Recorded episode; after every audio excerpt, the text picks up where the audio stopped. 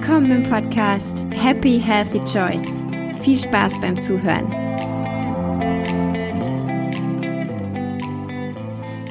Hallo und schön, dass du wieder reinhörst und nach so einer langen Pause zwischen meinen Folgen mir doch weiter zuhören möchtest. Das ist super cool und ich bedanke mich dafür, denn das ist ja auch nicht selbstverständlich.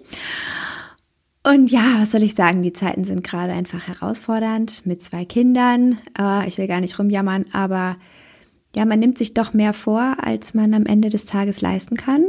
Ähm, das ist ja irgendwie auch unser Generationsproblem. Also ich bin genau diese gefährdete Generation, die sich immer mehr vornimmt, als sie tatsächlich schaffen kann. Aber ja, es kann alles nur besser werden. Ich lerne auch ja daraus und ähm, ja, man gewöhnt sich auch so ein bisschen an diese neue Arbeitssituation und auch man hat ein anderes Timing und man organisiert sich anders. Vielleicht ist das bei dir auch schon so. Oder vielleicht war es auch bei dir schon immer eine perfekte Organisation. Dann bitte schreib mir eine E-Mail. Ich bin immer für Tipps dankbar. Ähm, aber nein, wie gesagt, ich besser mich. Habe ich letztes Mal schon gesagt, glaube ich. Aber ja, ich kann nur jetzt und hier weitermachen. Und ich habe mir für heute das Thema Fette rausgesucht, denn das Thema Fette ist ein wirklich schwieriges Thema, das vor allem hier bei uns in Deutschland anzusprechen ist. Immer heikel, es ist immer, ja, wie soll ich sagen, immer gleich bestückt mit Vorurteilen und ja, man muss erstmal eine, jede Menge Vorurteile oder so ein allgemeiner, so ein allgemeinen Glauben praktisch ausräumen, um da überhaupt das Verständnis auch für hervorbringen zu können, wie wichtig eigentlich Fette für uns sind und welche vor allem. Wir haben da ein völlig verqueres Verständnis von, was auch klar ist bei all dem, was wir an Einfluss und Werbung um uns herum haben und womit wir jeden Tag beballert werden. Wenn ich jetzt das Wort Fett ausspreche, was für ein Gefühl entsteht dann bei dir? Ist das ein, oh ja, Fett brauche ich, Fett ist super? Oder ist das ein, das ist das Gefährliche, was man wenig essen sollte, was aber so gut schmeckt und was man eigentlich unbedingt immer haben will, aber nein, man soll das ja nicht essen. Zu welcher Kategorie gehörst du? Die Fett willkommen heißt oder die Fett als was Böses, was man sich halt mal so gönnt, wie die Tafel Schokolade ansieht, ähm, was der Körper aber eher weniger braucht und was letztendlich auch schädlich für einen ist. Hm. Ja, wer hat denn nun recht? Hm, vielleicht haben beide recht. Es kommt einfach darauf an, welches Fett gemeint ist. Und darauf möchte ich jetzt gleich ein bisschen näher eingehen. Zunächst müssen wir ja auch erstmal klären, hm, wozu braucht der Körper überhaupt Fett? Und also braucht es überhaupt? Und wie viel und welches Fett und was hat das mit der GAPS-Diät zu tun und warum wird auch vor allem während der GAPS-Diät so viel Fett gegessen? Vielleicht weißt du das schon oder hast das schon mal gehört, dass unser Gehirn zu 60 Prozent circa aus Fett besteht. Dass unsere Zellmembranen, Hormone, Neurotransmitter alle aus, zu einem Großteil aus Fett bestehen und daraus gebildet werden natürlich. Das heißt, sie sind schon mal einmal ein Grundgerüst unseres Körpers, der wichtigsten Funktionen in unserem Körper. Okay, ein erster wichtiger Fakt. Fett ist ein Baustein für unseren Körper. Wir brauchen ihn also, um gewisse Dinge auszubilden. Fakt Nummer zwei ist, dass Fett auch ein Energielieferant für uns ist. Denn wir wandeln das über die Ketose in Ketonkörper um und können das als zweiten Energiestoffwechsel verwenden. Das ist wahnsinnig spannend. Es ist auch, ja, ist schon bekannt als der etwas gesündere Energiestoffwechsel, was ich nicht ganz unterstreichen kann, aber es ist ein anderer Energiestoffwechsel als der Glukosestoffwechsel. Glucose ist ja etwas, was wir aus Kohlenhydraten beziehen und was letztlich als schneller Energielieferant dient. Das heißt, wenn wir zum Beispiel Fruchtzucker zu uns nehmen oder Getreide essen oder wie auch immer, also alles, was, was Kohlenhydrate enthält, dann bilden wir daraus Glucose. Und zwar entweder mehr oder weniger, je nachdem, was wir essen. Und diese Glucose ist halt ein sehr, sehr schnell verfügbares Mittel, um loszurennen und vor dem Feind zu fliehen oder ihn zu jagen, wie auch immer. Und die Ketose, also die, der Energielieferant letztendlich über unsere Nahrungsfette, also die Ketonkörper, die daraus gebildet werden, sind wieder ein Energiestoffwechsel der langsameren Art und für andere Prozesse im Körper wichtig. Der ist nicht besonders gut geeignet, um mal eben schnell abzuhauen. Der ist eher dafür geeignet, lange, langsame Dinge durchzuführen. Und, und ausdauernde vor allem. Also Glucose ist etwas, was schnell hochgeht und man, man kennt das, wenn man so einen Zuckerüberschuss hatte. Also man hat zum Beispiel zu viel Zucker gegessen und man hat so ein Up und dann so ein Down. Das ist so der typische, dieses Glucose-Up and Down, wenn man auf diesen Glukosestoffwechsel so sehr angewiesen ist, wenn man viel zu viel äh, Kohlenhydrate oder beziehungsweise verarbeitete Kohlenhydrate vor allem verzehrt. Das heißt, da ist man schon so ein bisschen in einer Art Abhängigkeit. Und ähm, der Körper hat immer viel zu viel Glucose und ähm, packt sie in seine, in seine Depots, in die Fettdepots. Also das Insulin wandelt das dann um in Fett und packt das gleich weg. Brauche ich gerade nicht, brauche ich nicht, ich fliege gerade nicht. Nee, nee, den Snickers-Riegel brauche ich auch nicht, den packe ich auch gleich dahin, weil ich jetzt gerade nicht jagen und nicht abhauen muss oder was auch immer. Und deshalb ist ganz oft eben dieser Ketose-Stoffwechsel weil er eben den Blutzuckerspiegel halt sehr, naja, stabil hält, wenn man sich erstmal zu einem Großteil in Ketose befindet ähm, und weniger äh, komplexe Kohlenhydrate zu sich nimmt, weniger Glucose im Körper hat. Dadurch gilt das Ganze als etwas gesünder. Aber wie gesagt, ähm, der Körper macht nichts ohne Grund. Es geht nicht ohne Grund zwei Stoffwechsel. Und es ist gar nicht mal zielführend, außer in gewissen mh, mm, Indikationen, ähm, den Körper nur in der Ketose zu halten. Die meisten haben dazu wirklich keinen Grund und können letztendlich ihren Körper entscheiden lassen, was er gerade braucht. Und dann wird er schon sagen, ist jetzt ein Apfel, ich brauche jetzt mal schnell Glucose. Oder du, ich habe jetzt richtig Bock auf die ähm, Eier, die in Gänseschmalz frittiert sind. Und demnach erstmal für, für den Großteil der Menschen kann man sagen, diese zwei Stoffwechsel werden gebraucht. Und der Fettstoffwechsel, das Fett, was wir zu uns führen, ist maßgeblich für unseren Körper.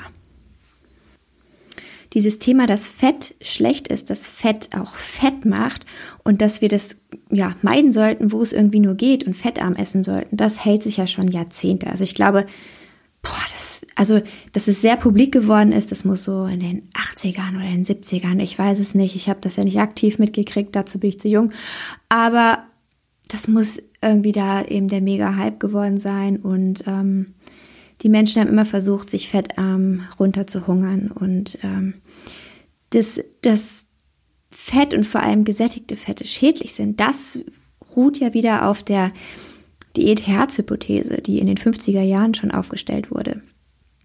Und diese Hypothese hat sich auch kurze Zeit später als falsch erwiesen, beziehungsweise der Herr Ensel Kies, der das ähm, in den Raum gestellt hat, hat es auch wieder ja, revidiert und ganz viele andere Studien auf dieser Welt haben das Ganze widerlegt. Und trotzdem hält sich bis heute, bis heute hält sich dieses Vorurteil, dass gesättigte Fettsäuren und es werden halt besonders tierische Fette in den Vordergrund gehoben, warum auch immer, dass besonders diese Fette gefährlich sind fürs Herz und dass diese Fette besonders schädlich sind.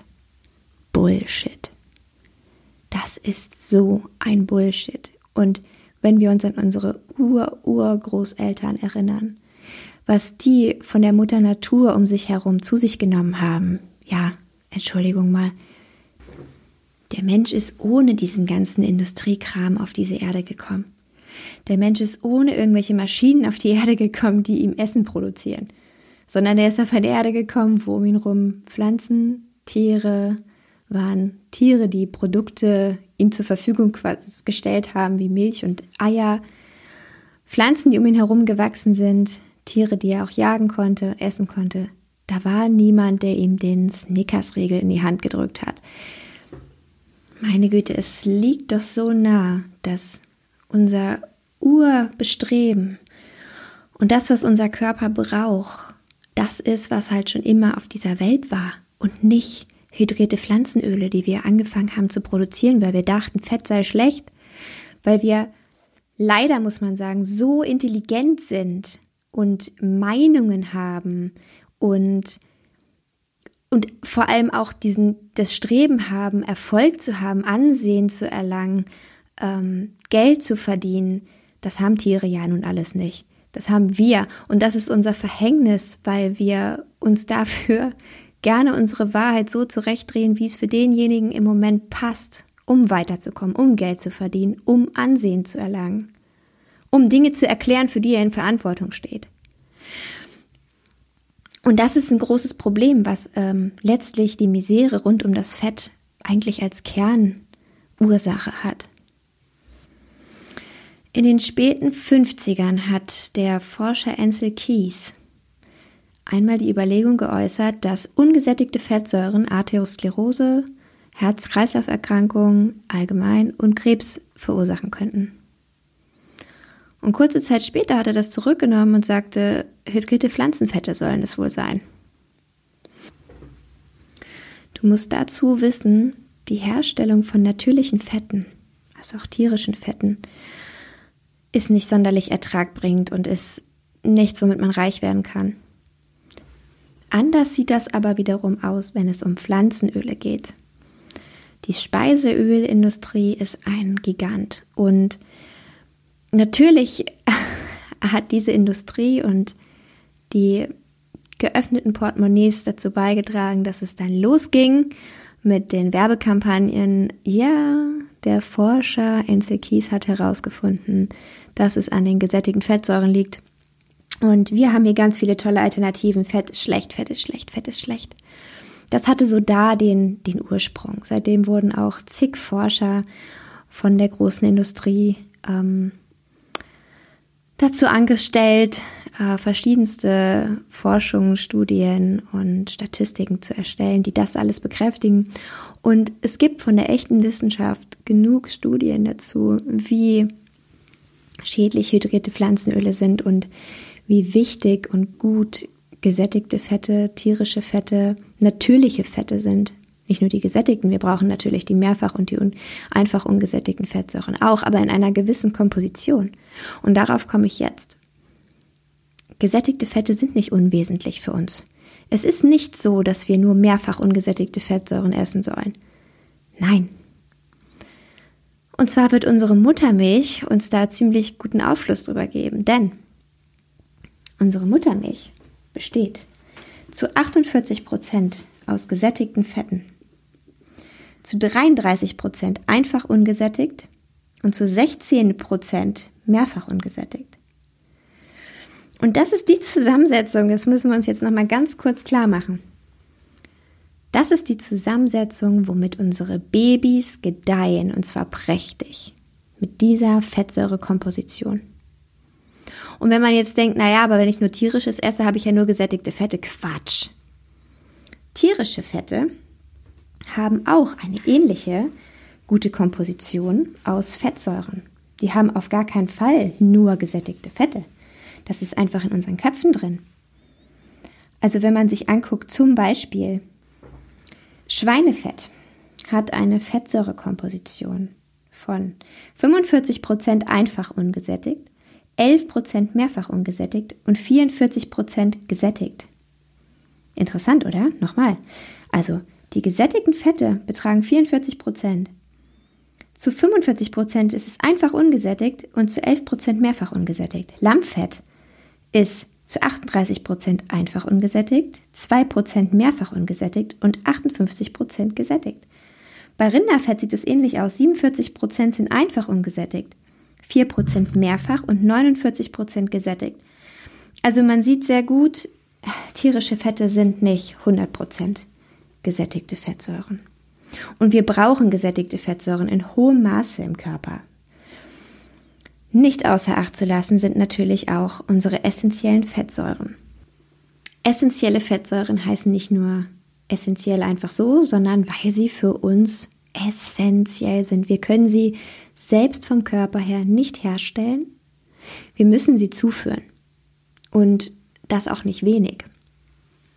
Omega-3, Omega-6 sind Stammfettsäuren, die wir wirklich in hohem Maße auch benötigen, um überhaupt unsere Zellen miteinander kommunizieren lassen zu können, um lernen und um ja, Befehle quasi innerhalb des Gehirns weitergeben zu können. Omega-3 und Omega-6 spielt auch so eine große Rolle bei Lernbehinderungen, bei Entwicklungsstörungen. Ich weiß noch, wie ich damals meinem Kind ganz zu Anfang, bevor ich auf GAPS gestoßen bin, mm, als er noch sehr autistisch war, habe ich ihm Omega-3 gegeben, also als Supplementation, dachte, weil es auch drauf stand, extra für Kinder mit ähm, Autismus und ADHS, also dass es einfach ein bisschen unterstützend ist. Und ich habe umgehend, umgehend etwas gemerkt. Ähm, auch die Ärztin, bei der wir damals waren, hat umgehend eine Veränderung gemerkt. Da passierte irgendwas. Natürlich ging es dann nicht einfach weiter, weil die Ursache nicht behoben war, aber da passierte was. Und da konnte ich sehen, okay, das, das macht es wirklich aus, ähm, wenn wir uns das Richtige zuführen. Da fehlt was, da, da ist was dran. Und es, wirklich, es gibt immer, immer mehr tolle Fallstudien von Menschen, die sich mit Omega-3 und Omega-6 behandeln lassen haben, die wahnsinnig gute Erfolge erzielt haben. Es ist einfach ein ja, so wichtiger Stoff für unseren Körper, unsere Stammfettsäuren. Diese beiden Stammfettsäuren heißen ALA und LA. Das steht einmal für Alpha-Linolensäure und für Linolsäure. Und aus diesen beiden Omega-3 ist die Alpha-Linolensäure und Omega-6 ist die Linolsäure. Aus diesen beiden entstehen praktisch alle anderen Omega-3-Fette, also alle, die darunter gelten, ihre Derivate. Aus ALA werden zwei sehr wichtige Omega-3-Fettsäuren gebildet, EPA und DHA. Diese beiden Säuren sind absolut unerlässlich für die normale Entwicklung des Gehirns und der Augen. Und Menschen mit einer normalen Darmflora, generell gesunde Menschen, können aus ALA mit Hilfe von verschiedenen Vitamin, Vitaminen wie C, B3, B6, Magnesium, Zink und einigen Enzymen ähm, selbst EPH und DA herstellen, wenn sie die Alpha-Linolensäure bekommen.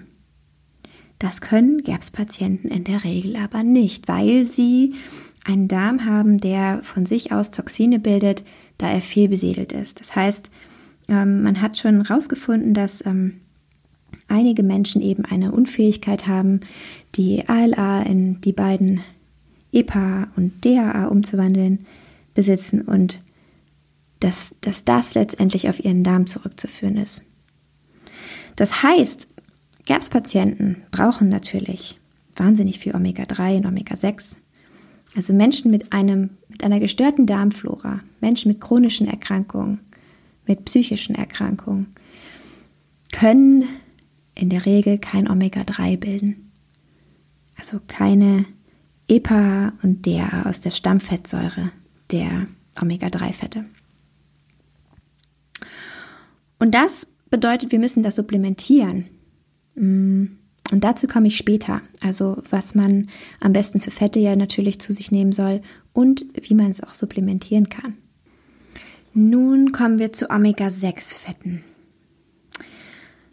Omega-6-Fette, also Linolsäure, ist eine Stammfettsäure für Gamma-Linolensäure, DGLA und AA. AA ist Arachidonsäure wie wichtig diese ist und wie ja, schwierig es besonders für Menschen mit dem GAP-Syndrom ist, diese Arachidonsäure im Gehirn ähm, auch zu halten. Darauf komme ich gleich. Also erstmal dazu, wozu Omega-6-Fette eigentlich gut sind im Körper. Wir brauchen sie wirklich en masse für die Struktur und die Funktion unseres Gehirns, unseres Immunsystems und ähm, auch für unseren Hormonstoffwechsel bei Entzündungsbekämpfung, bei der Blutgerinnung und bei auch ganz vielen anderen Körperfunktionen. Also es ist wirklich eine große Bandbreite, wozu wir, wozu wir Omega-6-Fette brauchen. Und da wir eben auch diese nicht selbst bilden können, müssen wir sie über unsere Nahrung zuführen. Und ähm, Omega-6 findet man ganz wunderbar in verschiedensten Ölen aus äh, Pflanzen Also zum Beispiel Hanföl, Nachtkerzenöl, unraffiniertes Sonnenblumenöl, Borretschöl und Färberdistelöl. Das sind ganz klassische konzentrierte Quellen von Omega-6-Fettsäuren. Und diese sind natürlich ganz, ganz wichtig im kalt gepressten Zustand zu kaufen, in braunen Glasflaschen im Kühlschrank aufzubewahren und damit eben auf gar keinen Fall zu braten. Das sind, denn es sind eben ganz instabile Fettsäuren. Und ähm, da wir aber auch eben das Problem haben wieder, dass wir die Stammfettsäure in die einzelnen ähm, Säuren umwandeln müssen, also in die Arachidonsäure, in DGLA und in GLA, daher müssen wir eben auch diese Derivate zu uns nehmen, genauso wie bei Omega-3 auch. Mm, und ähm, wie man das machen kann, darauf komme ich eben gleich, wenn es um die Supplementation und den Verzehr von Fetten geht. Nun, wenn wir jetzt auf die Fette nochmal zurückkommen, die wir zum Kochen verwenden können, welche verwenden wir kalt, welche nehmen wir zum Kochen? Gesättigte Fette sind besonders stabile Fettsäuren. Das heißt, alles, was einen hohen Anteil an gesättigten Fettsäuren enthält, ist gut zum Braten und Backen, Erhitzen einfach geeignet. Also Schmalz, Butter, Ghee, die Klassiker unter, ja, unter den Fetten zum Kochen. Das würde Ur-Urgroßmutter eben sagen, nur sowas nimmt man zum Kochen und keine Pflanzenöle. Also die meisten Pflanzenöle, die es heute gibt, würde die Urgroßmutter auch gar nicht kennen, weil man die gar nicht in der Form äh, extrahieren oder verbinden oder miteinander mischen oder sonst was konnte. Und die waren auch gar nicht verfügbar. Ähm, diese Industrie dafür gab es ja eben da auch gar nicht. So, das heißt, ähm, alles, was mehrfach ungesättigte und viel ungesättigte Fettsäuren enthält, also besonders eben unsere Pflanzenöle, die dürfen einfach nicht erhitzt werden. Wenn man diese Fettsäuren erhitzt, können sie zu sogenannten Transfetten werden. Also sie verändern sich einfach generell. Und äh, das, die, diese Struktur, die sie dann annehmen, ist einfach hochschädlich für den Körper. Warum? Weil zum Beispiel, wenn sie sich in eine Transfettsäure verwandeln, Transfette ist so das ja, das sind so die bekanntesten oder mittlerweile am erforschtesten, die auch ähm, am meisten Aufmerksamkeit bekommen haben. Diese Transfette sehen praktisch für den Körper noch so aus wie eine essentielle Fettsäure. Sie sehen noch so aus wie eine mehrfach ungesättigte Fettsäure, sind aber umgekehrt, weil sie eben in ihrer Struktur verändert wurden. Das bedeutet, der Körper setzt sie an den Stellen ein, wo er äh, zum Beispiel Omega-3-Fette eingesetzt hätte und das heißt, diese Stellen werden von Transfetten belegt, die einfach tot sind, die nichts mehr machen für den Körper und blockieren die Zellen da, wo eben Omega-3-Fettsäure gebraucht wäre. Und das, also das kann man ja nun schon in so vielen Arbeiten nachlesen. Man kann mittlerweile schon so viele Studien, Forschungen darüber lesen, was Transfette mit unserem Körper machen, was sie mit unserem Gehirn machen, mit unserem Immunsystem. Die sind einfach brandgefährlich. Und das Transfette, das, das hört, das hört man öfter, das kennt auch jeder das Wort, aber die meisten können sich nichts darunter vorstellen, sind letztlich erhitzte, verarbeitete, veränderte Pflanzenfette, hydrierte Pflanzenöle. Ähm, wie gesagt, die Pommes, die in, in Pflanzenöl geschmissen werden oder die Chips. Äh, also letztlich ist in fast allen verarbeiteten ähm, Lebensmitteln, die man so bekommen kann, irgendein ähm, hydriertes Pflanzenöl drin. Und ja, du kannst dir einfach nicht vorstellen, was man, was man alles verwendet, um ein Pflanzenöl zu härten. Ne? Ähm, also von Schwermetallen über wirklich Druck und ähm, Hitze, über verschiedene Chemikalien, um sie haltbar zu machen, denn sie sind eben instabil. Und vor allem, um sie zu härten eben, ne? also um ein wirklich ein Pflanzenfett hart zu bekommen. Also das ist wirklich eine sehr, sehr blöde Angelegenheit für den Körper, wenn diese Öle verändert werden. Jetzt geht es aber ganz oft in die Richtung, dass ich gefragt werde, hm, was ist denn mit Olivenöl? Olivenöl ist doch auch ein Pflanzenfett und in Italien zum Beispiel ist äh, ohne Olivenöl oder auch Griechenland ist ja gar nicht zu denken. Also wird ja ganz viel damit gebraten und gekocht. Ja, Olivenöl hat einen Unterschied. Ähm, und äh, auch Kokosöl. Zu Kokosöl komme ich gleich. Olivenöl hat einen Unterschied, ähm, was äh, die Ölsäure angeht. Also sie hat noch eben das Omega-9 da drin. Ähm, und Ölsäure ist tatsächlich etwas, mm, also zu einem großen Anteil auch darin, ist etwas, was das Öl deutlich ja, stabiler oder ungefährlicher macht beim Erhitzen. Aber alle diese lebenden Enzyme, Bestandteile, Nährstoffe im Olivenöl werden auch beim Erhitzen zerstört. Das heißt, also natürlich nicht vollständig, zu einem gewissen Anteil bleibt es ein, ein gutes Fett.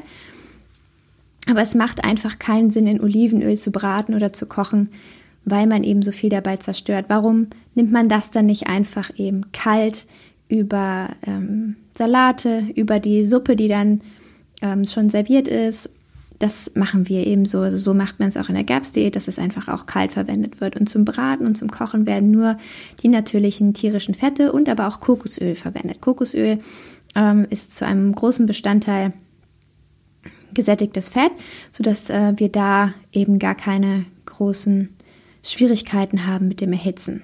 Also das ist auch ein, eine Ausnahme in der Pflanzenwelt. Eine Ausnahme, was die Fettsäuren angeht, Kokosöl eignet sich toll. Das verwenden wir auch wirklich viel, weil es eine sehr schöne antibakterielle, antivirale äh, Eigenschaft auch hat, antimykotisch auch, also es ist ähm, gegen Pilze eben ganz toll auch und unterstützt die Flora ähm, dagegen ein bisschen anzugehen, mit verschiedenen Säuren auch, Fettsäuren drin. Ähm, dazu habe ich auch vor kurzem etwas gepostet in meinem Instagram-Profil. Also Kokosöl ist auch was wirklich, wirklich Tolles. Aus der Stammfettsäure Omega-6, also aus Linolsäure, bilden wir eben auch die Arachidonsäure. Und die Arachidonsäure ist äh, hauptsächlich für die Tätigkeit im Gehirn gedacht, also für unsere Gehirnzellen wahnsinnig wichtig. Und zwar so elementar, dass es 12 Prozent des gesamten Fettgehalts im Gehirn ausmacht. Und es gibt schon einige Forschungsergebnisse dazu, dass der Arachidonsäurespiegel bei Patienten mit Autismus, Schizophrenie, bipolaren Störungen ähm, und auch Depressionen sehr niedrig ist. Und da fragt man sich natürlich, hm, wie kommt das? Ähm, warum gerade bei diesen Patienten? Und man hat herausgefunden, dass bei diesen Menschen das Enzym PLA2 überaktiv ist. Und das sorgt dafür, dass die Zellmembran die Arachidonsäure durchlassen und rauslassen. Und das, das hat eben wirklich große Auswirkungen auf den Körper. Also die Zellen im Gehirn und auch in den äh, Körperzellen, die Körperzellen mit den Gehirnzellen, alles kann auch mit den Immunzellen, das kann alles nicht mehr miteinander richtig effizient arbeiten und ähm, macht eben die verschiedensten Symptome und Störungen auf die Zeit. Und dass dieses Enzym so überproduziert wird, soll daran liegen, dass ähm, aus dem Darm dieser Menschen wahnsinnig viele Toxine natürlich kommen durch die Fehlbesiedelung, also über pathogene Bakterien, Hefen, Viren, Parasiten die die löchrige Darmschleimhaut natürlich auch passieren. Und ähm, ja, dann eben dafür sorgen, dass im Körper einige Funktionen nicht mehr richtig funktionieren, denn Toxine haben im Körper immer eine Wirkung und eben auch Endotoxine unserer eigenen Besiedelung im Darm, eine wirklich gewaltige sogar. Und ja, das soll eben dazu führen, dass dieses Enzym überproduziert wird und zum Beispiel diese besonders wichtige Fettsäure freigesetzt wird im Gehirn. Es gibt da noch ein paar andere Faktoren und zwar auch, ähm, dass bei einer chronischen Entzündung im Körper natürlich auch PLA2 überproduziert wird und das Verdauungssystem von Menschen mit dem GAP-Syndrom ist eben sehr entzündet und auch das wird ein großer Faktor sein. Genauso auch Schwermetalle, Pestizide und andere chemische Stoffe im Körper können das PLA2 stark erhöhen. Und natürlich eine ja, Flut an Glucose ähm, im Körper löst das Ganze auch aus. Also wer viel Getreide, Stärke, Zucker zu sich nimmt, ähm, hat da auch eine große Neigung zu.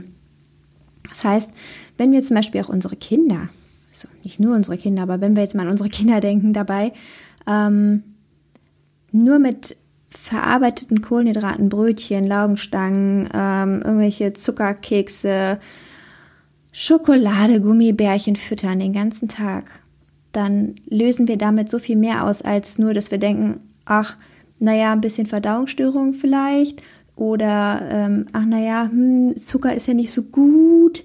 Es, es ist einfach so viel mehr, was wir im Körper auslösen können mit unserer Nahrung. Das wollte ich an dieser Stelle einfach nochmal betonen, weil das da sehr schön zu passt. Cholesterin, was ja auch zu unseren Nahrungsfetten gehört, ist absolut auch nochmal ein paar Minuten wert. Ich glaube, sehr, sehr viele wissen mittlerweile, dass diese Cholesterin-Lüge in Anführungszeichen wirklich eine Lüge ist und ähm, dass das mit den Eiern und so weiter alles Quatsch ist. Aber ich glaube, so richtig darüber bewusst sind sich viele noch nicht, was das bedeutet. Woher kommt das denn mit dem Cholesterin? Das ähm, währt ja schon so lange unter uns Menschen. Letztlich beruht das auch wieder auf dieser Diät-Herz-Hypothese, die im Jahr 1953 rausgekommen ist von Ansel Keys. Und schon kurz danach hat ähm, ein sehr angesehener amerikanischer Arzt das als den größten wissenschaftlichen Betrug dieses Jahrhunderts oder vielleicht sogar aller Zeiten bezeichnet. Und die Wissenschaft, die echte Wissenschaft, hat das Ganze auch super schnell widerlegt. Also es gibt so viel Gegenstudien dazu.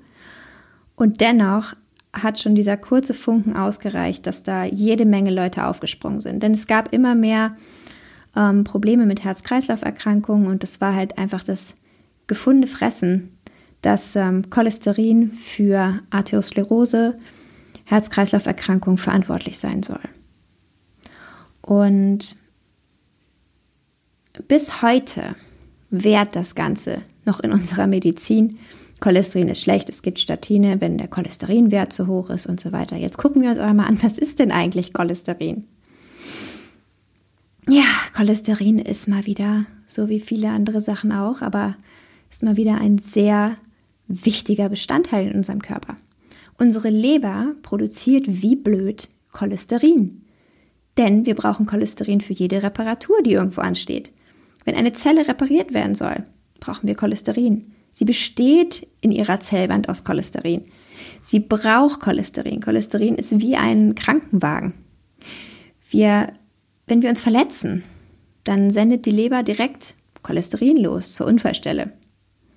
Und dem Körper ist Cholesterin so wichtig, dass es danach nicht verworfen und ausgeschieden wird, wenn es kaputt ist, also wenn es an der Unfallstelle gekämpft hat, sondern es wird zurückgeholt zur Leber, es wird wieder aufgearbeitet. So wertvoll ist Cholesterin.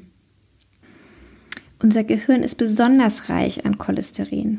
Also etwa 25 Prozent des gesamten Cholesterins im Körper befinden sich im Gehirn.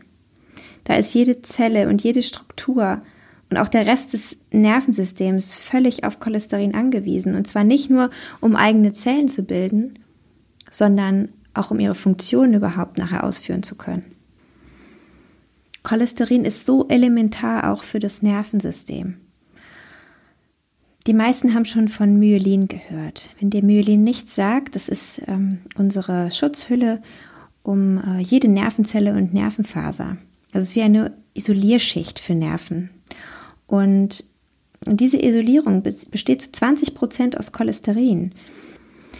Wer sich cholesterinarm ernährt und gleichzeitig zum Beispiel mit Statinen oder ähnlichem in seinen Cholesterinhaushalt eingreift, der eigentlich ausgeklügelt ist, wenn wir unseren Körper seine Arbeit tun lassen, der greift wirklich maßgeblich in sein System ein und setzt vor allem auch das Nervensystem einer direkten Bedrohung aus. Unser Gedächtnis ist auf Cholesterin angewiesen. Unsere Synapsen im Gehirn bilden sich nur mit Hilfe von einem Cholesterin.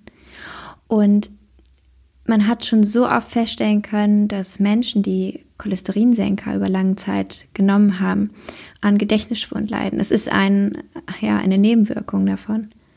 Und ähm, es gibt immer mehr Menschen, die auf dieses Problem aufmerksam werden und die sich selbst dann dafür entscheiden, die eigene Gesundheit wieder in die eigene Hand zu nehmen und mitzudenken und diese Dinge nicht einfach so zu machen, sondern wirklich zu hinterfragen. Und Menschen, die eben unter einem starken Cholesterinmangel oder senkenden Mitteln über Jahre lang gelitten haben, die brauchen natürlich sehr, sehr viel Cholesterin, um das erstmal wieder aufzubauen und zu genesen. Und dafür gibt es verschiedenste, sehr cholesterinreiche Nahrungsmittel, die das, solange der Körper es noch nicht wieder selbst kann, auch unterstützen. Jetzt fragst du dich aber, ja, aber was macht denn nun unsere Herz-Kreislauf-Erkrankung? Dazu hat äh, Dr. Natascha Campbell-McBride auch ein sehr, sehr tolles Buch geschrieben. Das gibt es auch auf Deutsch. Auf Deutsch heißt es der Cholesterin-Bluff und im Englischen heißt es Put Your Heart in Your Mouth und ähm, beschreibt eben wunderbar, wie es zu diesen ganzen Missverständnissen kommt und ähm, was eigentlich wirklich Herz-Kreislauf-Erkrankungen auslöst.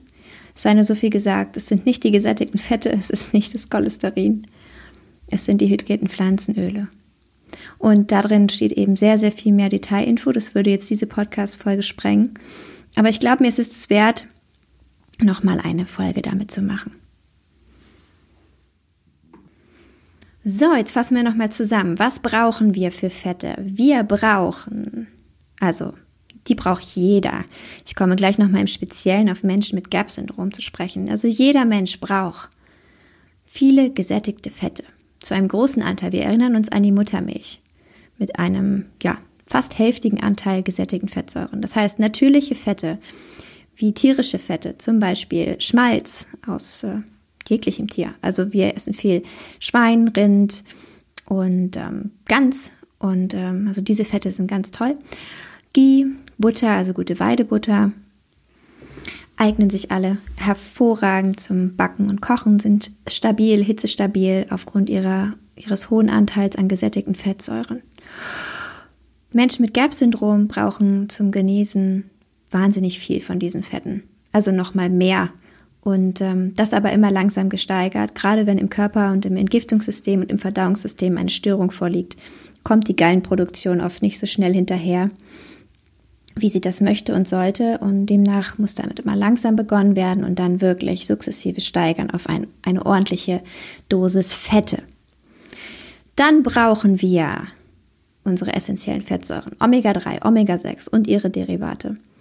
Ähm, für gesunde Menschen mit einem gesunden Verdauungssystem reicht es aus, Omega-3 und Omega-6 über ihre Nahrung einfach aufzunehmen. Sie bilden ja selbst daraus die Derivate und ähm, das heißt, für Omega-3 ist Fisch natürlich total toll, das kennt man ja schon. Und äh, aber eben auch Leinöl ist dafür sehr, sehr gut geeignet. Mhm. Wenn man sich als Supplementation mit Fischöl und Lebertran noch was Gutes tun möchte, das besonders im Winter natürlich auch, ähm, gerade was auch das Vitamin D angeht, eine sehr schöne Supplementation. Also wir persönlich nehmen gerne ein Fischöl und ein Lebertran das bietet einem eben auch gleich das umgewandelte Derivat EPA und DHA. Für Omega-6 sind eben so Samen- und Nussölmischungen, natürlich nur kalt gepresst in hochwertigster Qualität, super. Und zwar ähm, eine gute Mischung aus Omega-3 und Omega-6. Das Verhältnis sollte am besten da bei 2 zu 1 sein, 2 Omega-3 und ein Omega-6 denn Omega-6 nehmen wir sowieso schon sehr viel mit unserer Nahrung auf und zu viel Omega-6 im Körper erhöht ähm, Entzündungsmöglichkeiten. Das heißt, da muss man immer ein bisschen darauf achten, dass diese Nussöle gut ausgeklügelt sind, dass mehr Omega-3 als Omega-6 drin ist. Und da gibt es auch tolle Marken und Angebote, die sich wirklich darauf spezialisiert haben, das auch in kleinen Mengen verkaufen, da man eben nur kleine Mengen davon dann im Kalten über die Speisen gibt und damit nicht kocht und backt und brät. Also nochmal nicht mit Pflanzenölen backen, kochen, braten. Das geht nicht. Es sind zu viele ungesättigte Fettsäuren drin, die instabil sind, sich ähm, umwandeln und eine nicht gute Struktur für uns annehmen und ja auch ihre ganzen positiven Eigenschaften dabei verlieren. Olivenöl ist natürlich nicht zu vernachlässigen, wieder nur im Kalten verzehren und äh, also kann man wunderbar auch dann über die Suppe geben, wenn sie auf dem Teller ist, das ist kein Problem, aber bitte nicht erhitzen. Und äh, Olivenöl hat eben wunderschöne Enzyme, Nährstoffe, ganz tolle Vitamine, Ölsäure, was uns alles sehr, sehr gut tut, sehr viele positive Eigenschaften für uns hat. Ähm, also das auch durchaus mit einbauen, wenn wir schon bei den Fetten sind. Und Cholesterin, dazu muss ich ja gar nicht mehr viel sagen. Cholesterin brauchen wir und Eier sind ein absolutes Muss. Eigelbe sind zum Beispiel auch ähm, für die guten Fette und für ganz, ganz viele Nährstoffe ultra wichtig in der GAPS-Diät. Und ähm, auch darüber generieren wir natürlich Cholesterin. Am meisten Cholesterin hat übrigens Kaviar. Denkt man ja auch gar nicht so. Ja, also auch da ruhig zuschlagen und der Körper dankt es einem. Und zu guter Letzt jetzt, wenn du dich fragst, aber wenn ich jetzt so viel Fett esse, dann werde ich ja jetzt fett. Das ist Quatsch. Denn Fett wird man von verarbeiteten Kohlenhydraten. Die spülen den Körper mit Glucose. Glucose wird umgewandelt in Fettdepots. Das ist das Problem. Wirklich. Und wenn es stimmen würde, dass man von Fett fett wird, dann, hm, weiß ich nicht, was mit mir los ist. also, ich kann mich da absolut nicht beklagen. Ähm, der Körper pendelt sich wunderbar aus, was ich für mich auch besonders gemerkt habe über die ganze Zeit der GAPS-Diät. Mein Körper hat sich sehr oft verändert. Ich war nie übergewichtig, nie dick. Ähm, ich war eigentlich immer schlank. Aber mein Körper war einfach anders. Er war mit mehr Wassereinlagerung geprägt. Ich hatte längst nicht so einen vitalen Körper wie heute. Ich ja, kann nur das Gefühl praktisch äußern und äh, nur sagen, nein, Fett macht definitiv nicht Fett aus eigener Erfahrung, sondern sehr vital, kräftig, schwere Knochen und wirklich, ja, fit. Das ist so genial. Und wenn man es nicht ausprobiert hat, kann man es wirklich nicht wissen. Also ich möchte jeden ermutigen, das für sich selbst zu probieren. Wenn du unter Verdauungsstörungen leidest, chronischen Erkrankungen, psychischen Erkrankungen, wie auch immer, kann ich dir total die GAPS-Diät empfehlen. Ähm, und entsprechend mit allem, was dazugehört und vor allem mit viel Wissen vorab, das zu starten. Wenn du jetzt sagst, ah, ich möchte einfach nur wissen, was gut für meinen Körper ist, mich gesund ernähren, dann ist die besten A-Price-Ernährung eine wunderbar tolle Ernährung. Und eben, ja, die, diese ganzen Urtraditionen, von denen ich auch die ganze Zeit spreche. Unsere ja, Basisernährung, also eine artgerechte Ernährung für den Menschen widerspiegelt. Äh, das ist total genial. Man kann auch wahnsinnig viel einfach aus GAPS übernehmen und ein paar Sachen aus Weston A. Price hinzufügen. Also die GAPS-Diät ist eine vollumfangreiche, wahnsinnig nahrhafte Diät. Und ja, Weston A. Price gibt halt noch so Sachen dann wieder wie stärkehaltige Dinge dazu. Und zum Beispiel auch sowas wie Sauerteigbrot. Also es wird auch wieder mit Getreide gearbeitet für alle, die eben kein krankes Verdauungssystem haben und keine gestörte Darmflora. Und wenn man das hat, dann ist wirklich Vorsicht geboten und ja, dann ist die GAPS-Diät echt aus meiner Erfahrung ähm, absolut super und hilfreich. Wenn du mehr zur GAPS-Diät regelmäßig erfahren möchtest und mir noch nicht auf Instagram folgst, vielleicht möchtest du es jetzt tun, Du findest in meinen Show Notes meine Links zu meiner Facebook-Gruppe, wie gesagt Instagram, zu meiner Website. Und ähm, ja, ich freue mich einfach, wenn du wieder reinhörst. Ich versuche, nein, falsch, Sandra, falsch. Ich mache den nächsten Podcast ganz schnell. ich besser mich, oder? Bis bald, deine Sandra.